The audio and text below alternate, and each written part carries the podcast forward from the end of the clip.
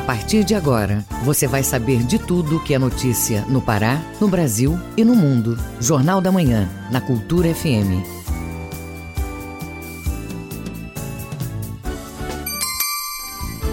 Sete horas. Bom dia, ouvintes ligados na Cultura FM no portal Cultura. Hoje, quinta, 2 de julho de 2020. Começa agora o Jornal da Manhã com as principais notícias do Pará, do Brasil e do mundo. Apresentação minha, Brenda Freitas. Participe do Jornal da Manhã pelo WhatsApp 985639937. Mande mensagens de áudio e informações do trânsito, repetindo o WhatsApp 985639937. Os destaques da edição de hoje. Banco da Amazônia lança Plano Safra que vai beneficiar agronegócio empresarial e agricultura familiar. Novo estudo do DIESE registra aumento do desemprego no Pará. Estudantes da UEPA realizam testes rápidos e levantamento de dados de Covid-19 na população. Para Pais em Casa oferece vídeos, exercícios e brincadeiras para crianças durante o isolamento social. Dívidas na Serasa podem ser negociadas em agências dos Correios. Trabalho de conclusão de curso resulta em virtualização do aquário do Museu Emílio Guilde. Cantora paraense Keila faz hoje show na laje para ajudar famílias carentes. Tem também as notícias do esporte. Federação de Futsal do Pará vai mudar de presidente. Técnico Mazola Júnior defende as duas contratações anunciadas pelo Clube do Remo. E ainda nesta edição, Congresso Nacional promulga hoje as datas das eleições municipais de 2020.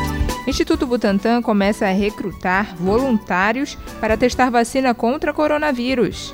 E termina hoje o prazo de inscrição para receber o auxílio emergencial. Essas e outras notícias agora no Jornal da Manhã. 7 horas e 2 minutos. O Pará é notícia.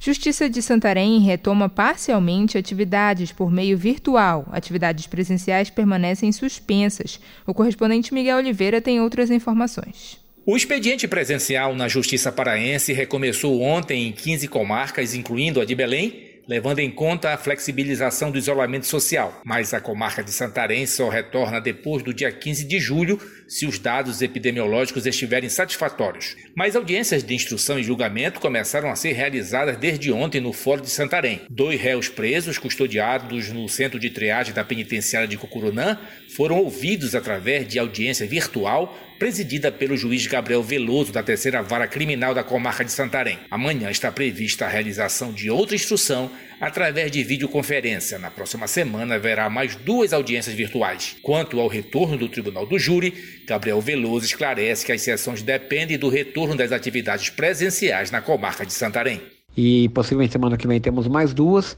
e nós estamos fazendo andamento daqueles processos de réus presos serem instruídos. Já os tribunais do júri, eles vão demorar um pouco mais, porque nós precisamos do retorno presencial, que não ocorreu ainda, e de um período de adaptação ao novo normal, e que nós vamos estar fazendo essa questão aí de escolha de jurados, como é que nós vamos fazer. Mas nós estamos, a partir de agora, trabalhando para realizar os julgamentos, as instruções daqueles réus presos que já estão lá no presídio, para que eles não fiquem parados esperando a de eterno a pandemia passar. Brenda, outra vara da comarca, a da violência doméstica, também realiza audiências por videoconferência aqui em Santarém. Ainda nesta edição, eu volto a falar direto de Santarém para atualizar as informações sobre a pandemia de Covid-19 aqui na região. Algumas unidades regionais da Secretaria da Fazenda do Estado estão realizando atendimento por meio de agendamento prévio. As demais unidades da Cefa continuam atendimento presencial sem agendamento prévio, como você ouve na reportagem de Rayane Bulhões, da Agência Pará de Notícias. Oito unidades da Secretaria da Fazenda do Pará, a Cefa, seguem com os agendamentos de serviços. São elas Belém, Marabá, Santarém e Paragominas. Além das unidades Coordenações Especiais de PVA e TCD, substituição tributária e micro e pequenas empresas e a julgadoria. As demais unidades da Cefa estão atendendo presencialmente sem agendamento prévio. A medida visa otimizar o fluxo de pessoas nos locais de maior demanda e evitar aglomerações por causa da pandemia, como explica a coordenadora de atendimento da Cefa, Tânia Braga. O agendamento é uma forma de personalizar e tornar mais eficiente a prestação de serviços. Além disso, é, ele diminui o tempo de espera, elimina as filas e as aglomerações conforme as recomendações dos órgãos de saúde.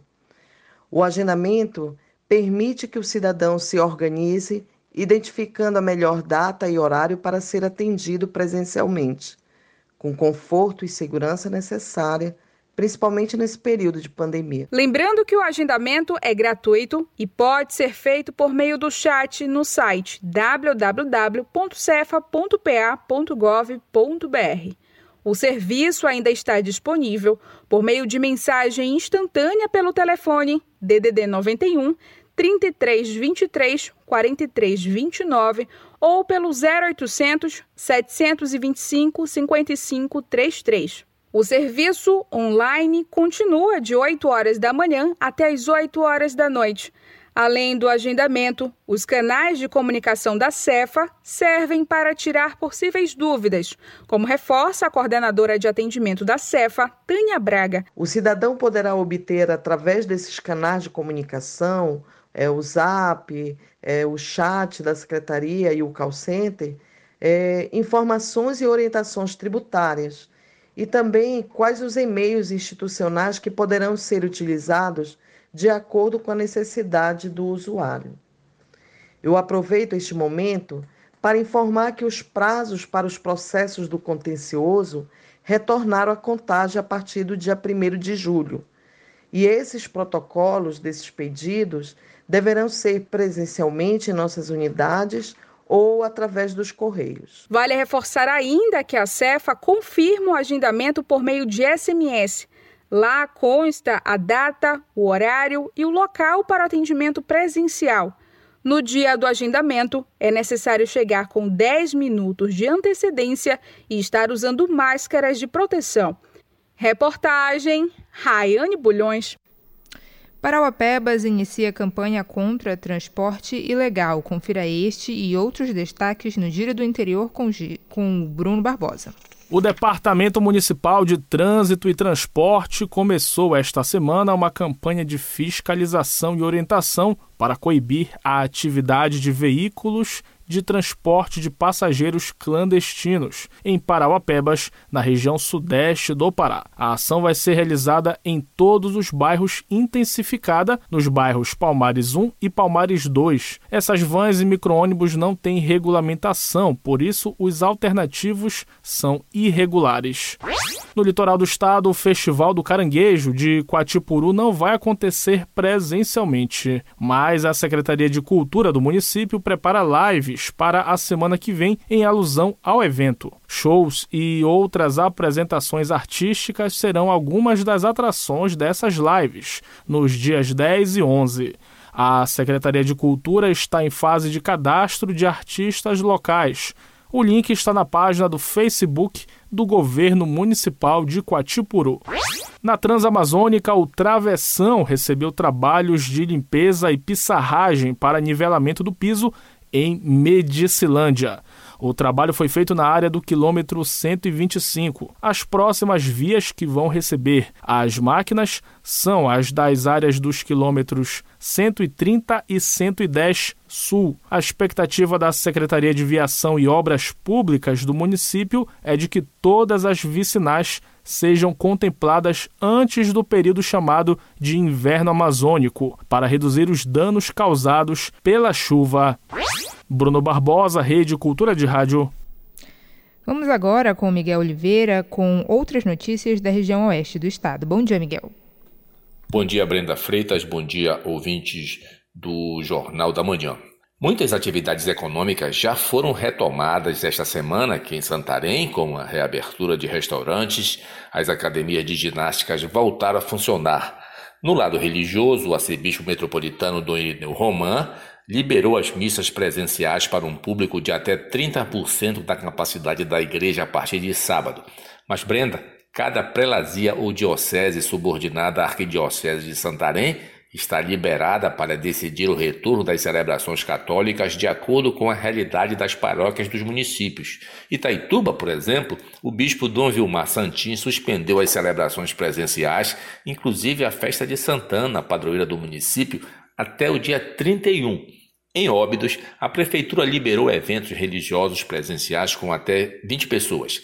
Entretanto, a Diocese vai manter suspensas as missas, celebrações e cultos presenciais até 11 de julho. A decisão foi assinada pelo bispo diocesano Dom Bernardo Balma, diante do progressivo aumento dos casos confirmados da Covid-19 em Óbidos. Aqui, no oeste do estado, no Baixo Amazonas e Tapajós, já são mais de 14 mil casos confirmados de Covid-19 e 525 mortes. Santarém registrou até ontem, segundo a CESPA, 4.126 casos confirmados da doença causada pelo novo coronavírus e 240 mortes. Brenda, voltando a falar de Taituba, indígenas da etnia Munduruku reclamam da demora da entrega do Hospital Regional do Tapajós, que está atrasada, embora uma parte da estrutura já esteja pronta para atender pacientes de Covid-19.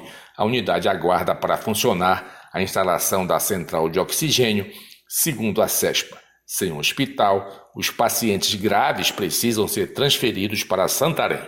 Em Taituba já foram registrados 58 óbitos. De Santarém, Miguel Oliveira, Rede Cultura de Rádio e devedores com o nome inscrito na Serasa podem renegociar os débitos atrasados ou negativos ou negativados, desculpa, em mais de 7 mil agências dos Correios por todo o Brasil, com descontos que podem chegar a 90%. Os refinanciamentos podem ser feitos nos guichês de atendimento. A reportagem de Tamiras Nicolau. Para negociar os débitos, basta o consumidor ir à agência mais próxima dos Correios com o CPF e documento oficial com foto e pedir o serviço Serasa Limpa Nome. A parceria com os Correios busca ajudar a população sem acesso à internet. Para usar os serviços, o consumidor precisa pagar taxas de administração. Cada dívida negociada custa R$ 3,60. O chefe do Departamento de Negócios de Varejo dos Correios, Ricardo Bittencourt, explica a iniciativa. O cliente poderá, por meio do acesso ao banco de dados de mais de 40 parceiros do Serasa, negociar as suas dívidas, imprimir os boletos atrasados e em cinco minutos já sair da unidade com todos os seus créditos pagos. O Serasa Limpa Nome é um serviço que vai ser ofertado em todas as unidades por período indeterminado, ou seja, não somente agora no período da pandemia, enquanto o serviço estiver vigente nos Correios. O serviço é muito simples e em cinco minutos o cidadão ele vai verificar condições especiais de negociações, imprimir os boletos, após essa, esses pagamentos verificar seja nos canais do Serasa ou nas próprias agências dos Correios, se as suas dívidas foram quitadas. Há quase dois anos, o programa Serasa Limpa Nome fechou mais de 9 milhões de acordos e concedeu mais de 344 bilhões de reais em descontos. Tamires Nicolau, Rede Cultura de Rádio. E o ex-secretário de Estado de Saúde, Alberto Beltrame, se licenciou do cargo e renunciou à, presi presidência do Conselho Nacional dos Secretários de Saúde, CONAS, nesta quarta-feira, dia 1 de julho. E o governador Helder Barbalho convidou o delegado da Polícia Federal, Rômulo Rodovalho, para ser o novo secretário de Saúde. Ainda nesta quarta, Helder Barbalho fez um pronunciamento em uma rede social que você acompanha agora. Vamos ouvir. Quero anunciar que o secretário Alberto Beltrame está se licenciando do cargo de secretário de Saúde. Em seu lugar, fiz o convite ao delegado da Polícia Federal, Rômulo Rodovalho, para assumir a Secretaria de Saúde do Estado do Pará. O secretário assume com a tarefa de restabelecer a confiança do governo e de toda a sociedade paraense na gestão de algo tão fundamental para a gente, que é a saúde. O corpo técnico da secretaria segue sob a direção do Dr. Cipriano Ferraz, diretor do exitoso projeto da Policlínica Metropolitana e Itinerante. A sociedade exige transparência e respostas, e eu concordo com estas exigências. Não podemos ficar sendo surpreendidos ou tendo que correr atrás do prejuízo.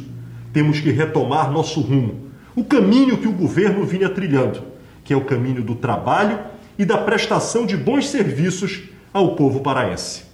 Como fizemos, por exemplo, na área da segurança, em que conseguimos levar os níveis de violência ao seu patamar mais baixo em muitos anos, quando o conjunto do país tem aumentado significativamente estes números. E para ser justo, até mesmo na saúde, em que colocamos a policlínica para atender a população quando as UPAs fecharam, quando conseguimos erguer os hospitais de campanha, quando conseguimos direcionar o Abelardo Santos e abrir o Hospital de Castanhal, quando implementamos mais de 700 leitos de UTI com respiradores somente para o tratamento da Covid-19. Enfim, um conjunto de ações que não pode ser esquecido por esses episódios que precisam ser explicados. E quero deixar claro, no que depender de mim, do meu esforço pessoal, estes eventos serão esclarecidos. Temos os inquéritos da Polícia Civil e sindicâncias abertas para apurar tudo o que for necessário e punir eventuais responsáveis. Embora trabalhar. 7 horas e 16 minutos. Ouça a seguir no Jornal da Manhã. Instituto Butantan começa a recrutar voluntários para testar vacina contra o coronavírus. Cultura FM, aqui você ouve primeiro, a gente volta já. Estamos apresentando Jornal da Manhã.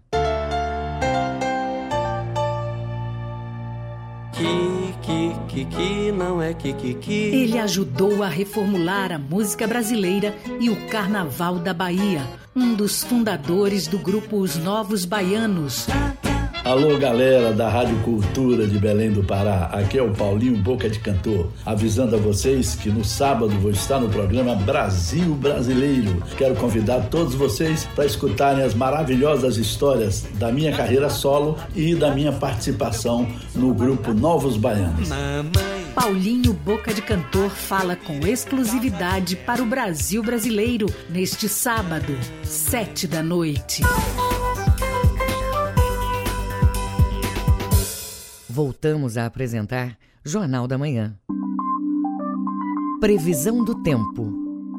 Segundo o Instituto Nacional de Pesquisas Espaciais, o INPE, céu com nuvens variando nesta quinta-feira nas regiões do Baixo Amazonas e Calha Norte. Pode chover forte com trovoadas em pontos isolados da região a qualquer hora do dia. Mínima de 24 e máxima de 33 graus em Almeirim. No arquipélago do Marajó, nebulosidade variável, com pancadas de chuvas que podem vir fortes e com trovoadas em pontos isolados da região e a qualquer hora do dia. Mínima de 24, máxima de 33 graus em Muaná. Na mesma região metropolitana, sol entre nuvens aumentando durante o decorrer do dia. Pode chover forte e com trovoadas em pontos isolados da região a qualquer hora do dia. Mínima de 24, máxima de 34 graus na capital, Belém. 7 horas e 18 minutos. O trânsito na cidade. Vamos agora a uma panorâmica do trânsito aqui na capital paraense com o repórter Marcelo Alencar. Bom dia, Marcelo. Bom dia, Brenda Freitas e ouvintes do Jornal da Manhã. Vamos falar de trânsito, começando pela Avenida Almirante Barroso, bem pertinho dali da Avenida Júlio César. A gente observa grande movimentação de veículos, principalmente de ônibus, se locomovendo em ambos os sentidos da Avenida Almirante Barroso. Trânsito por lá realmente está bastante movimentado. Visconde de Souza Franco, próximo da Boa Ventura da Silva. Trânsito tranquilo mas o motorista é, não pode abusar da velocidade, apesar dessa tranquilidade ali na Avenida é, de, é, Visconde de Souza Franco, né? porque infelizmente a gente observa quando o trânsito está tranquilo, alguns motoristas acabam acelerando muito os veículos. É, principalmente é importante ter prudência ao dirigir quando o trânsito está tranquilo. João Paulo II, próximo da perimetral, a gente observa aqui na câmera o trânsito bastante intenso. Está é, fluindo bem, mas é grande a movimentação de veículos. Augusto Montenegro, ambos os sentidos. Vamos falar aqui do sentido já do entroncamento ao distrito de Coraci. A gente observa é, bastante movimentado e no sentido de Coraci ao entroncamento, o trânsito está tranquilo. Gentil Bittencourt, próximo da Vila Coimbra, trânsito segue lento. Avenida Bernardo Saião, próximo da José Bonifácio. O trânsito está muito movimentado, principalmente a gente observa de veículos particulares, mas também divide a pista é, ciclistas. Nesse horário, muitos ciclistas também vão ao trabalho e ao centro comercial de Belém. Lembrando, Brenda, lembrando aos ouvintes que nesse trânsito é importante que o motorista entenda que o lado mais frágil é o pedestre e os ciclistas. Marcelo Alencar, direto da redação para o Jornal da Manhã, segue com vocês Brenda Freitas. Muito obrigada, Marcelo.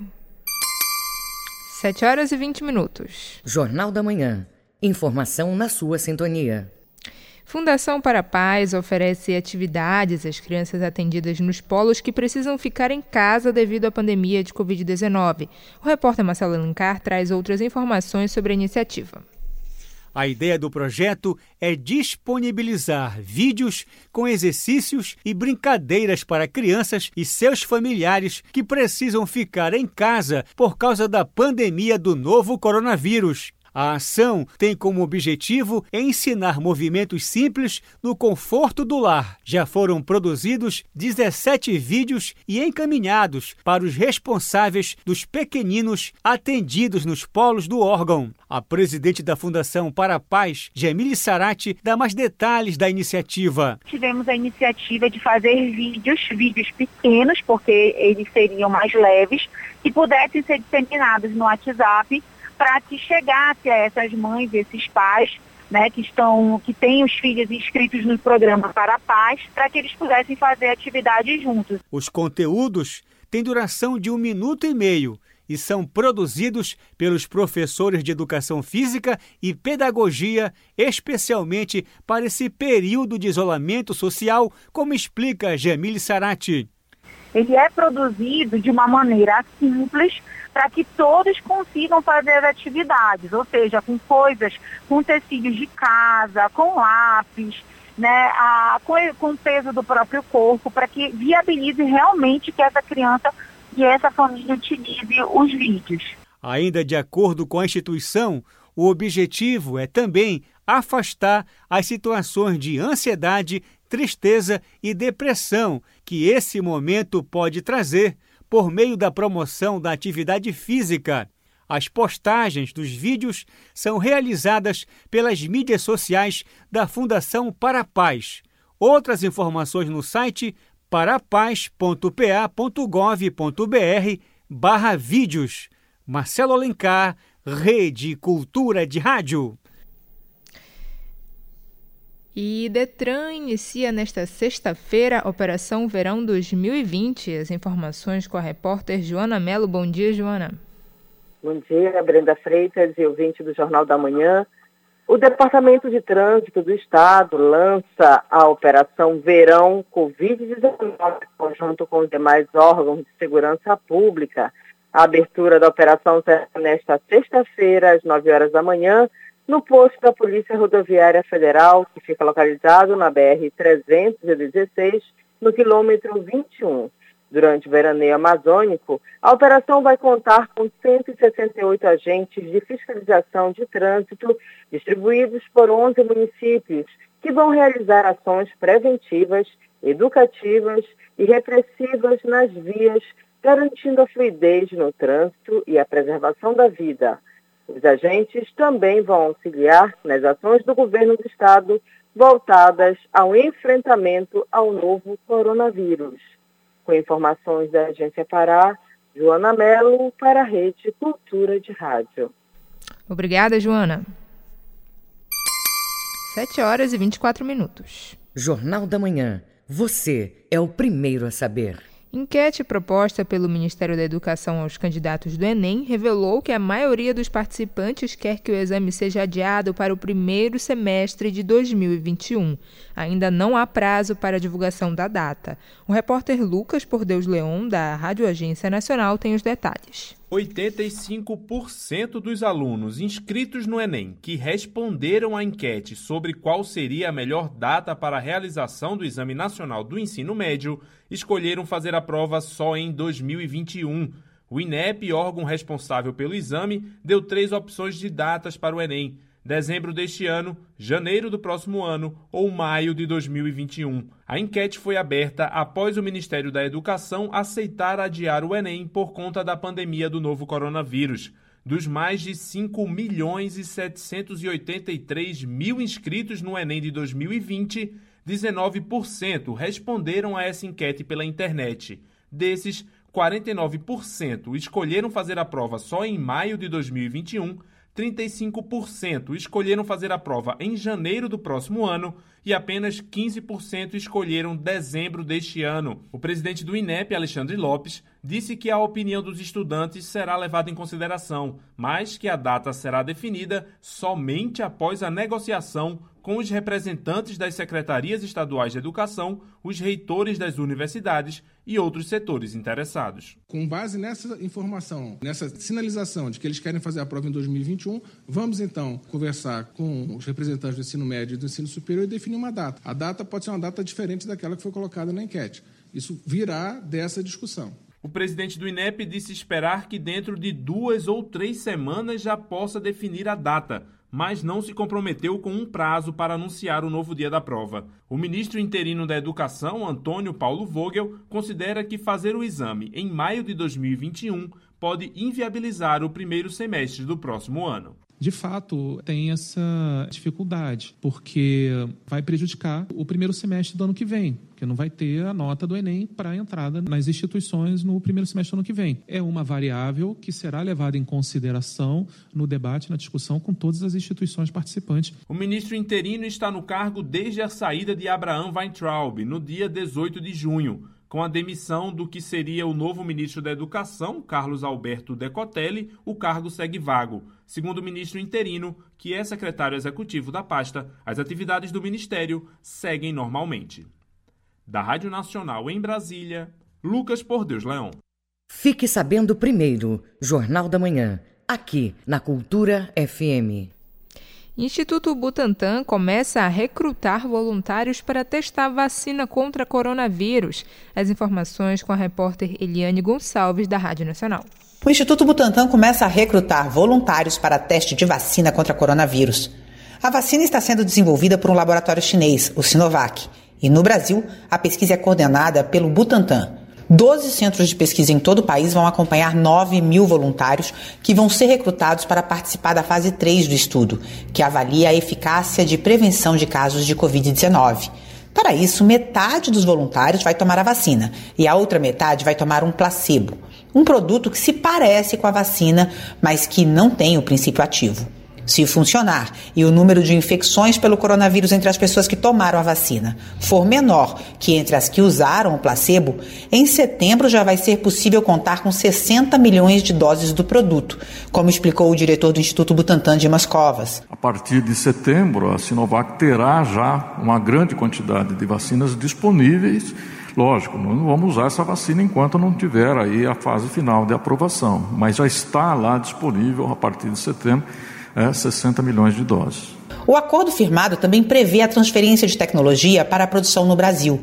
Segundo Dimas Covas, a previsão é de que em 10 meses o Instituto Butantan já esteja pronto para produzir até 100 milhões de doses. No Rio de Janeiro, a Fiocruz coordena os testes de uma vacina que está sendo desenvolvida pela Universidade Britânica Oxford. Para o professor da Escola Paulista de Medicina da Unifesp, Celso Granato, não é por acaso que o Brasil virou terreno de disputa para testes de vacina.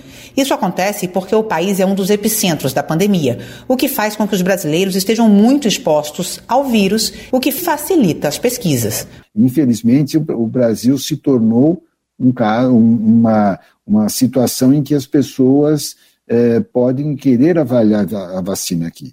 Agora, isso para a população é bom, né? Porque, em primeiro lugar, as pessoas estão tendo acesso a uma vacina que talvez de outra forma não teriam. Em segundo lugar, as pessoas vão poder ser cuidadas, em geral, esse ambiente de pesquisa clínica é um ambiente bom, porque se cuida melhor das pessoas. Tanto no caso da vacina chinesa, quanto no caso da vacina britânica, a distribuição e a produção de doses só vão ser possíveis depois que os produtos forem registrados pela Anvisa e passarem pela regulação do Programa Nacional de Imunização do Ministério da Saúde. Da Rádio Nacional em São Paulo, Eliane Gonçalves. O Mundo é Notícia. Ouça agora que é destaque no mundo no Giro Internacional. Informações com Felipe Feitosa. Os governos da Espanha e de Portugal reabriram oficialmente nesta quarta-feira a fronteira conjunta para todos os viajantes após um fechamento de três meses que visava conter a propagação do coronavírus. Na presença do rei Felipe da Espanha e do presidente de Portugal Marcelo Rebelo de Souza, os premiers Pedro Sanches e Antônio Costa abriram a fronteira. Todas as outras restrições de viagem na União Europeia foram suspensas na semana passada. Informações da agência France Press.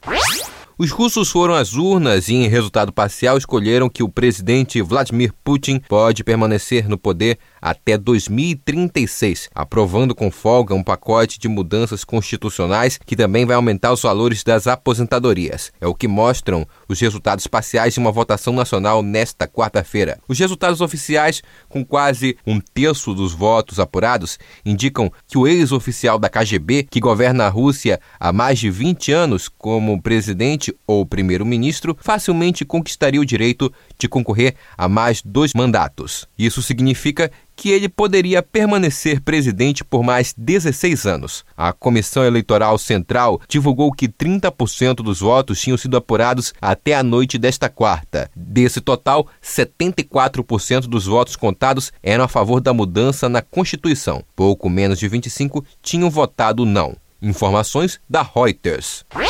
Felipe Feitosa, Rede Cultura de Rádio. 7 horas e 31 minutos. Ouça a seguir no Jornal da Manhã. A seguir no Jornal da Manhã, as notícias do esporte. É daqui a pouco aqui na Cultura FM. A gente volta já. Estamos apresentando Jornal da Manhã. ZYD 233, 93,7 MHz. Rádio Cultura FM. Uma emissora da Rede Cultura de Comunicação. Fundação Paraense de Rádio Difusão. Rua dos Pariquis, 3318. Base operacional, Avenida Almirante Barroso, 735, Belém, Pará, Amazônia, Brasil. Voltamos a apresentar Jornal da Manhã. Tábuas de Marés. Em Salinas, Marudá e Algodual, a maré está enchendo e a pré-mar está prevista às 15 para o meio-dia. A maré baixa acontece às 9 e meia da noite. Na Ilha do Mosqueiro, maré enchendo com pré-mar prevista às 8 e 15 da manhã. Maré baixa às 3 e meia da tarde. No Porto de Belém, a maré está enchendo e atinge seu ponto máximo às 15 para as 9 da manhã. Maré baixa às 20 para as 5 da tarde. No porto de Vila do Conde, maré enchendo com pré-mar prevista às 9 e 10 da manhã. Maré baixa às 15 para as 6 da noite. No Trapiche de Breves, a maré está vazando e atinge seu ponto mais baixo às 10 e meia da manhã. Maré alta às 4 horas da tarde. 7 horas e 33 minutos. Esporte.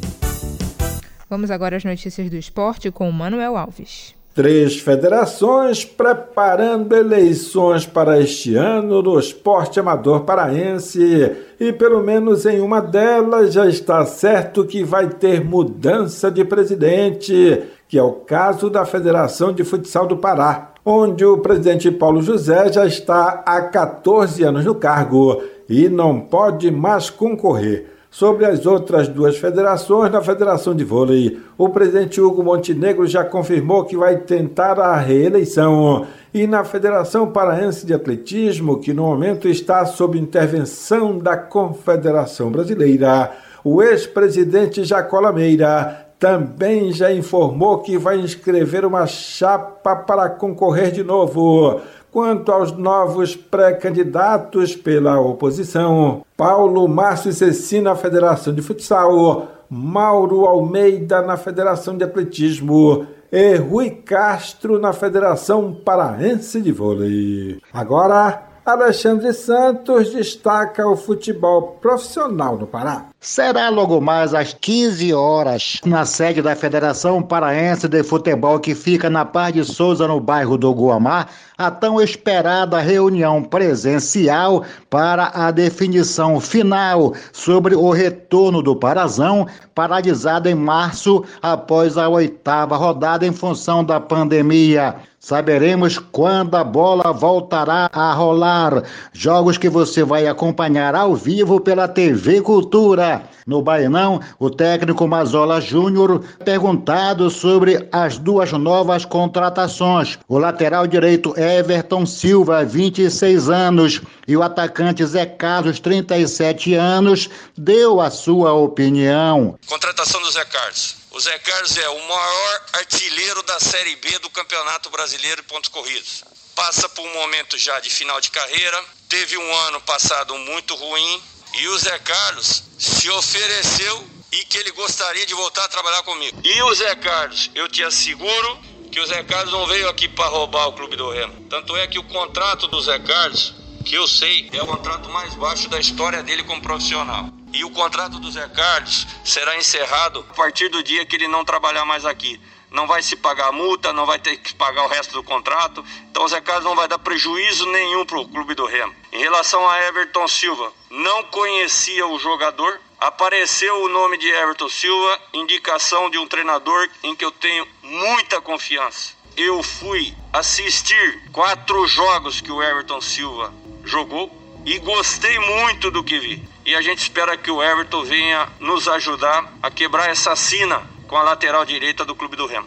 Na Curuzu, o volante Felipe Guimarães, o PH, garante estar preparado para o Campeonato Paraense, Série C, Copa Verde e o que vier. A gente tem que se preocupar agora em estar pronto para o que tiver. Se tiver Série C, a gente esteja pronto. Para que tenha o Paraense, a gente esteja pronto. A gente tem que se preparar para estar pronto para o jogo e deixar que a, a, diretoria, a federação conversem sobre o que, que vai ser decidido, entende? A gente tem que pensar mesmo em estar pronto para quando tiver qualquer jogo a gente ter ter, tá 100%. E se tiver Paraense, que a gente conquista o título, se tiver a Série C, que a gente conquista o acesso ao título, com a Copa Verde também. Claro que a gente quer que tenha os três campeonatos, né? Porque a gente tem fome de título, o clube tem fome de título, então eu tenho certeza que se tiver, a gente vai estar tá correndo atrás do nosso objetivo. Alexandre Santos para a Rede Cultura de Rádio. Com isso, nós fechamos o bloco do esporte hoje aqui no Jornal da Manhã desta quinta-feira, que segue aqui pela 93.7 Cultura FM e a Rede Cultura de Rádio. 7 horas 37 minutos. Jornal da Manhã. Informação na sua sintonia. A Universidade do Estado do Pará, em parceria com a Secretaria de Estado de Saúde Pública, SESP e Instituto Acertar, iniciou o inquérito epidemiológico para mapear o alcance da Covid-19 em território paraense e realizar testes rápidos em domicílio. Mais de 200 estudantes participam da ação, que deve alcançar mais de 50 municípios paraenses. As informações com o repórter Joana Mello. Cerca de 200 estudantes de cursos da área de saúde da Universidade do Estado do Pará estão visitando moradores da capital e de mais 50 municípios paraenses para mapear o avanço da Covid-19. O vice-reitor da UEPA, Clay Chagas, explica que o levantamento epidemiológico é uma das ações da instituição para conter o avanço da pandemia. Eu acho que nesse momento a universidade precisa e tem que dar um retorno para a sociedade. E uma das formas que nós estamos encontrando, para além de, de, diversas medidas que nós tomamos, é participar desse processo de inquérito epidemiológico no estado do Pará. Então a universidade se sente né, muito honrada em estar participando desse processo. A universidade precisa né, e deve fazer isso nesse momento. Então, para a gente está sendo muito importante, porque para além de você ampliar o conhecimento a respeito da, da Covid no estado do Pará, também faz com que os nossos alunos já possam também tá, estar dando a sua contribuição para o entendimento e até para pensar estratégias é, de melhoria das condições de para pensar em flexibilização, coisas dessa natureza. A pesquisa está dividida em três etapas, que inclui a aplicação de testes rápidos por amostragens nas residências, como explica o vice-reitor da UEPA, Clay Chagas. Essa pesquisa, na realidade, ela está tá vinculada a três fases, né? A primeira fase começa hoje. Essa primeira fase ela tem o objetivo de testar aproximadamente ou visitar algo em torno de quase 9 mil residências, essa é a proposta. Então, quando esse, esse pesquisador informação chega na, na, casa da pessoa, isso é feito por, amostra, por amostragem aleatória, ela vai aplicar primeiramente o, o teste é, para ver se a pessoa teve ou não Covid, né? Então é um teste que na realidade você identifica os anticorpos. Essa é a primeira fase. O resultado sai em aproximadamente 15 a 20 minutos. Uhum. Quando esse resultado está saindo, ela já começa a aplicar o questionário socioeconômico que dá, vai dar um perfil na realidade socioeconômico da população, a estratificação também de faixa etária. A gente consegue ver se a pessoa já apresentou, não só ela, mas a família já apresentou algum tipo de sintoma que possa uhum. de alguma forma estar tá vinculado à Covid, não que seja, mas o que eu possa estar tá vinculando. Então então, são três etapas e cada etapa é dividida em duas fases. Na testagem aleatória para a Covid-19, a UEPA pretende aplicar mais de 9 mil testes do IgG que detecta anticorpos. Joana Melo, Rede Cultura de Rádio. Os números da economia um novo estudo divulgado pelo Departamento Intersindical de Estatística e Estudos Socioeconômicos de ESE Pará aponta o aumento do desemprego por causa da pandemia do coronavírus, com destaque para os setores do comércio, indústria e agropecuária. Saiba os detalhes na reportagem de Marcelo Alencar.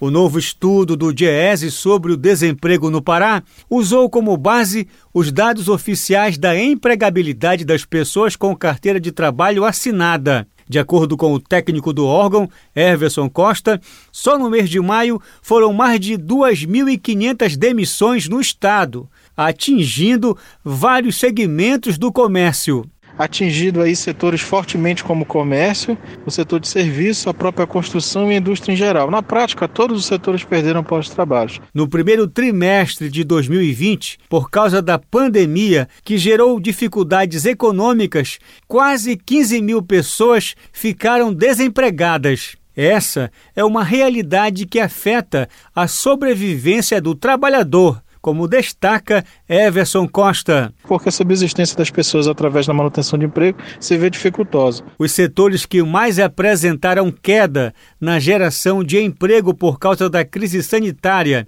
foram o comércio, com perda de 2 mil postos de trabalho, seguido da indústria, com 356 demissões, e a agropecuária, com 176 trabalhadores demitidos. A pesquisa também mostrou que apenas o setor de serviços apresentou saldo positivo de empregos com a geração de 500 postos de trabalhos formais.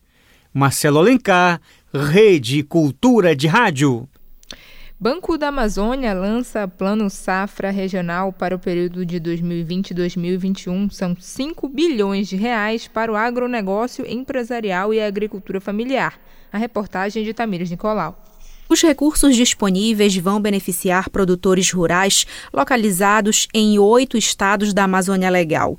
Para o agronegócio, a menor taxa de juros é de 4,5% ao ano. O diretor comercial do Banco da Amazônia, Francimar Maciel, comenta a iniciativa o banco lança então uma disponibilidade de recurso de 5 bilhões. Esses 5 bilhões a ser é, dividido aí entre os pequenos portes, né, agricultura familiar e o mini pequeno produtor, e o agronegócio empresarial, que é o médio e o grande produtor, tendo um volume de recurso maior para os pequenos portos. Como novidade do plano, além da elevação de recursos se comparado ao plano passado, no plano passado nós tínhamos 4 bi de recursos, então a gente está elevando essa disponibilidade de recursos para 5 bilhões. Além disso, uh, o que a gente traz de novidade é a redução da taxa de juros, né, tanto para as linhas de investimento quanto para as linhas de custeio.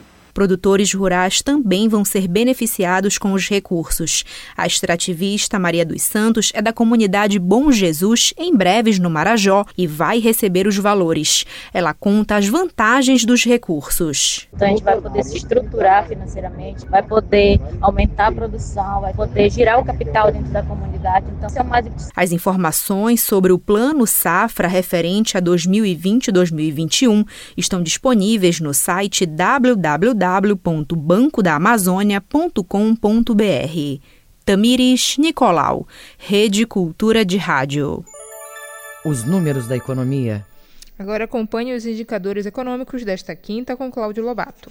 O Ibovespa, principal índice da Bolsa de Valores do Brasil, terminou a sessão em alta de 1,21% aos 96.203 pontos. A quarta-feira veio com dados positivos sobre a atividade nas principais economias, afastando os temores de uma nova onda de contaminação global por coronavírus. A contração na zona do euro foi mais fraca que o previsto em junho e a atividade cresceu na China a um ritmo mais forte depois da suspensão das restrições. Por outro lado, a criação de empregos no setor privado nos Estados Unidos ficou abaixo da expectativa para junho. O dólar comercial fechou a quarta-feira em forte queda de 2,24% e está sendo vendido a R$ 5,31. O euro fechou a sessão em queda de 2,53%, cotado a R$ 5,98 centavos na venda. O grama do ouro hoje custa R$ 306,67 e o rendimento da caderneta de poupança com aniversário nesta quarta-feira é de meio por cento. Cláudio Lobato, Rede Cultura de Rádio. 7 horas e 45 minutos. Ouça a seguir no Jornal da Manhã. Congresso Nacional promulga hoje as datas das eleições municipais de 2020. Cultura FM que você ouve primeiro, a gente volta já. Estamos apresentando Jornal da Manhã.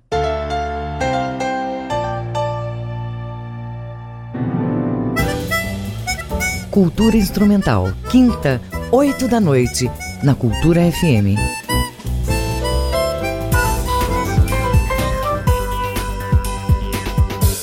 Voltamos a apresentar Jornal da Manhã. Previsão do tempo. Quinta-feira com nuvens variando na região nordeste do Pará. Pode chover forte e com trovoadas em pontos isolados da região a qualquer hora do dia. Mínima de 23 e máxima de 33 graus em Irituia. No sudoeste do estado, a quinta-feira amanhece com sol entre nuvens que aumentam de intensidade. À tarde pode chover forte e com trovoadas em pontos isolados da região. Mínima de 23, máxima de 31 graus em Medicilândia. No sudeste paraense, manhã de sol com nuvens que vão se intensificando com o passar do dia. À tarde chove forte com trovoadas em pontos isolados da região. Mínima de 20, máxima de 33 graus em Jacundá. 7 horas e 47 minutos. Política. Congresso Nacional promulga nesta quinta-feira datas das eleições municipais de 2020. O pleito deve ocorrer nos dias 15 e 29 de novembro. A reportagem é de Cariane Costa, da Rádio Nacional. Com o apoio da maioria dos partidos, deputados aprovaram o adiamento das eleições municipais para novembro. A proposta de emenda à Constituição, já aprovada no Senado, será promulgada nesta quinta-feira. Com isso, passa a valer a nova data do pleito deste ano. Inicialmente prevista para outubro, a eleição será realizada em 15 de novembro, no primeiro turno, e 29 de novembro, no segundo. Os deputados derrubaram um trecho que permitia ao Tribunal Superior Eleitoral TSE escolher uma data alternativa para municípios que no dia do pleito não tenham condições sanitárias adequadas para a votação. Agora, tanto estados quanto municípios precisam da autorização do Congresso para definirem uma nova data, caso necessário proposta defendida pelo deputado federal Hildo Rocha, do MDB. Passa para o Tribunal Superior Eleitoral dizer a data, sem que seja ouvido o poder Legislativo, que é o poder legal de determinar a data das eleições. O deputado Gilson Marques, do Partido Novo, criticou a decisão dos colegas. Para ele, o TSE seria o indicado para decidir sobre uma nova data, de forma técnica, como já acontece hoje em casos de eleições suplementares. Quem conhece a realidade, o número de leitos, número de mortes, como está o TI do seu município, é o município, ou alguém aqui tem capacidade de entender como está a situação de Ascurra, Rodeio, por isso está o TSE, para fazer uma escolha técnica, para demonstrar qual é a realidade daquele município. Até 16 de setembro, os partidos devem escolher os candidatos por meio das convenções e até 26 de setembro serão aceitos os registros dos candidatos. Também em 26 de setembro está autorizado o início da propaganda eleitoral, inclusive na internet. Até 27 de outubro, as legendas deverão detalhar os gastos com o fundo partidário e até 15 de dezembro prestar contas ao Tribunal Superior Eleitoral. Já as regras no dia da eleição, como ampliação de horário, serão definidas pelo TSE. Da Rádio Nacional em Brasília, Cariane Costa. Jornal da Manhã. Informação na sua sintonia. Termina hoje, dia 2 de julho, o prazo de inscrição para receber o auxílio emergencial destinado a trabalhadores de baixa renda que sofrem com a crise provocada pela pandemia de coronavírus. A repórter Ana Luísa Prazer tem as informações. Quem se enquadra nos requisitos para receber o auxílio emergencial e ainda não se inscreveu, tem até essa quinta-feira, dia 2 de julho, para fazer o cadastro. Para ter direito, é necessário ter mais de 18 anos, estar com um contrato de trabalho suspenso ou não ter emprego formal, não receber benefício previdenciário ou assistencial, seguro-desemprego ou outro programa de transferência federal que não seja o Bolsa Família. A renda familiar deverá ser de até meio salário mínimo por pessoa.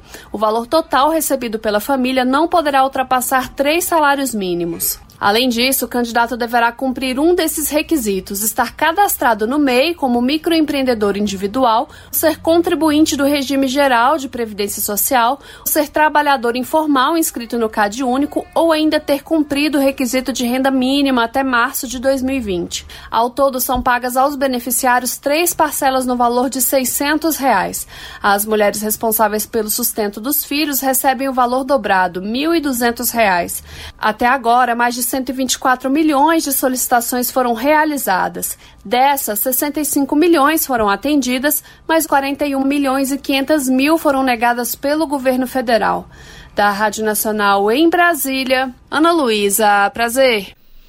Trabalho de museóloga permite que o público possa visitar o aquário Jacques Uber do Museu Emílio Guilde de maneira virtual.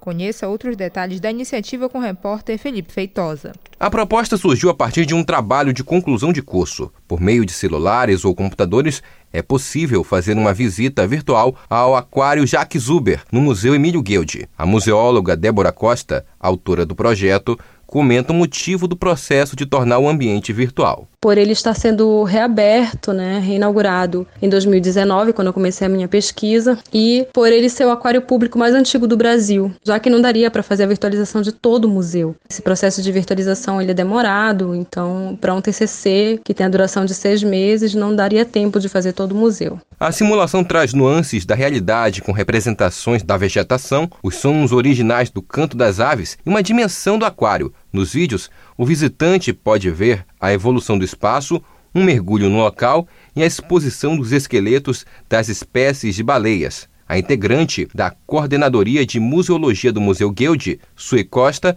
diz como o público pode visitar o ambiente de maneira virtual. Para acessar, basta entrar na página da instituição Museu IFEM Goelde br e lá terá o link para visitação virtual do aquário. E não só isso, mas também outros conteúdos referentes a esse espaço. O aquário Jacques Uber foi reaberto à visitação do público desde 29 de junho. Felipe Feitosa, Rede Cultura de Rádio. A cantora paraense Keila lança campanha para ajudar famílias afetadas por coronavírus no bairro do Guamá. A artista quer arrecadar cestas básicas e valor financeiro por meio das suas redes sociais. As informações com a repórter Joana Mello.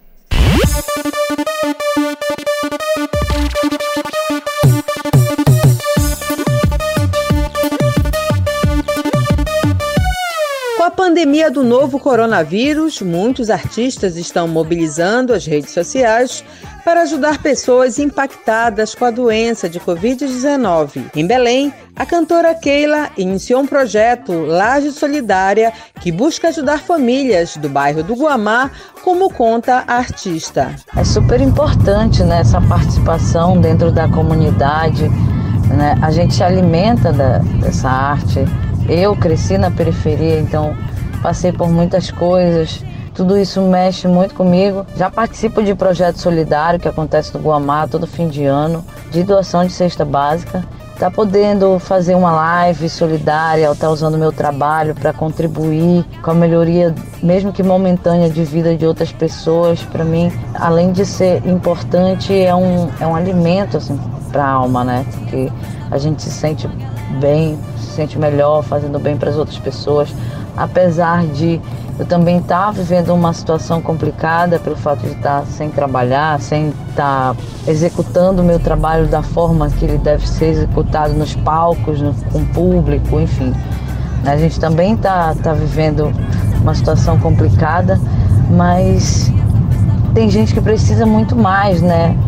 E aí a gente vai se ajudando. A live solidária quer arrecadar cestas básicas, material de higiene e prevenção ao coronavírus, além de ajuda financeira para o maior número de famílias carentes, explica Keila. A quantidade de famílias que vai ser beneficiada depende muito da quantidade de doações, né?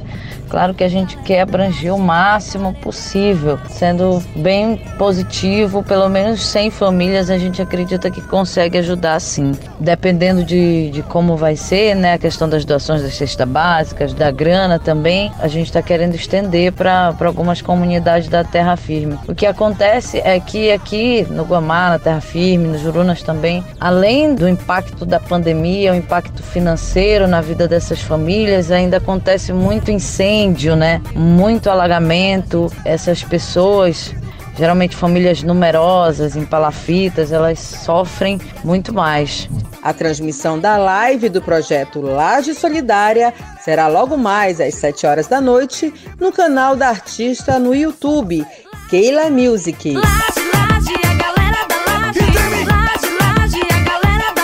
Joana Melo, Rede Cultura de Rádio.